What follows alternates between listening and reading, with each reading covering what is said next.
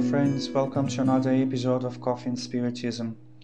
William Jacob starts today's message mentioning that every 3rd of October is a very special day to the Spiritist movement because that is the day we celebrate Allan Kardec's birthday, the one who received the great mission to codify Spiritism.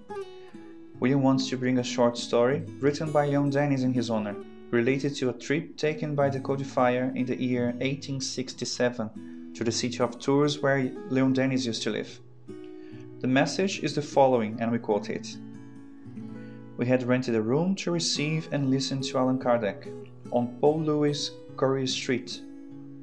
We had requested an authorization to the City Hall because a strict law forbade any concentration with more than 20 people in the French Empire at the time.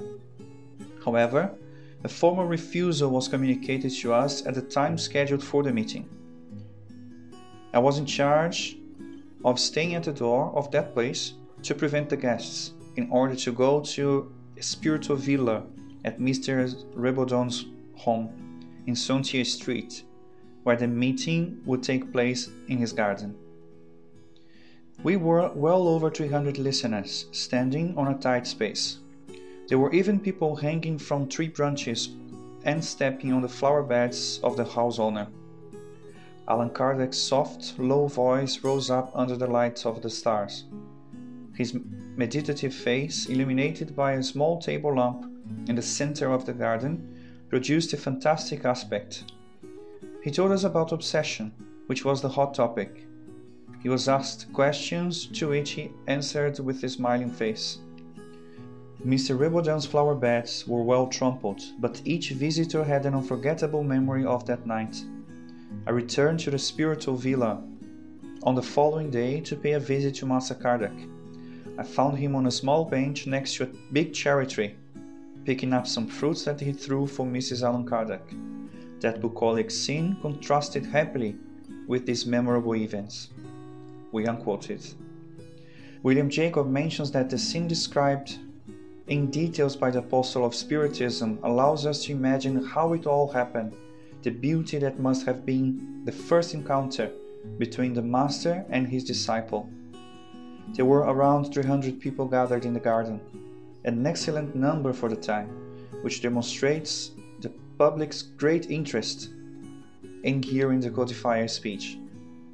Another point that deserves our attention is Allan Kardec's smiling face when answering the public's question, which reinforces the idea that he was not a serious person, as it appears in the images we have from him. To finish analyzing this short story described by Leon Denis, it's worth mentioning that Kardec takes time out of his tight schedule for an apparently simple but very important activity from the family point of view picking up cherries together with Amélie Boudet, his wife and journey's companion.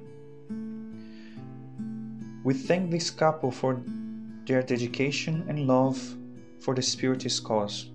This is a cause that aims to regenerate humanity, and this is based on the moral transformation of each one of us, which is why the best way to honor Allan Kardec is to study his works.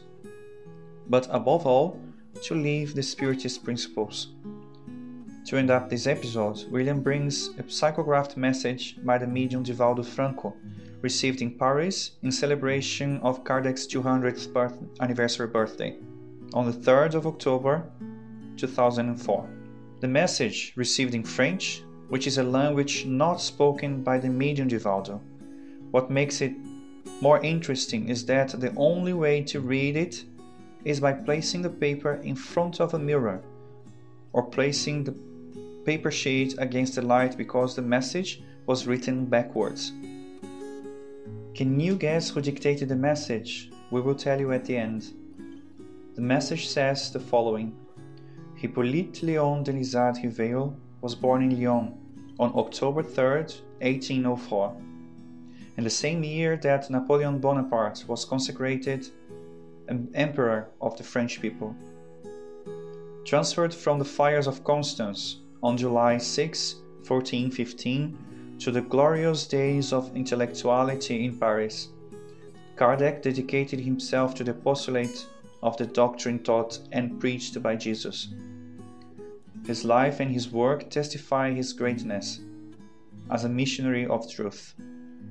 We thank you emotionally as the beneficiaries of your wisdom, and we humbly ask, pray for us, you who are in the kingdom of heaven. Spiritual author Leon Denis. May Allan Kardec's thoughts always inspire us on the path of goodness, and may he receive all our love and gratitude for what he did to humanity. See you on the next episode of Coffee and Spiritism, guys.